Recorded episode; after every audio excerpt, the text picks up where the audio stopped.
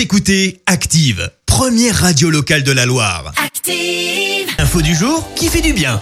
Place à l'info du jour qui fait du bien et aujourd'hui, eh bien, on s'intéresse à une très belle initiative pour les animaux. Et plus particulièrement pour les animaux qui ont perdu leur maître. Et oui, pas toujours évident de connaître leur avenir lorsque le maître n'est plus là. Certains sont jetés à la rue ou euthanasiés par la famille du défunt. Eh bien, la Fondation Assistance aux animaux a mis en place des structures spécifiques. Ce sont donc sept maisons de retraite qui ont ouvert pour les boules de poils. Sont accueillis chiens, mais aussi chats. On en retrouve dans les Landes, le Gard, les Alpes-Maritimes ou encore en région parisienne. Alors, on n'en a pas encore chez nous, mais qui eh bien, ça viendra peut-être. Et ça ne s'adresse pas à n'importe quels animaux, mais en fait à ceux qui ne peuvent plus être adoptés en raison de problèmes de santé. Les maisons de retraite les accueillent donc et les dorlotent jusqu'à la fin de leur vie avec des salariés qui se relèvent 24 heures sur 24. À noter que les propriétaires peuvent réserver une place pour leur animal de leur vivant afin de s'assurer qu'il soit pris en charge.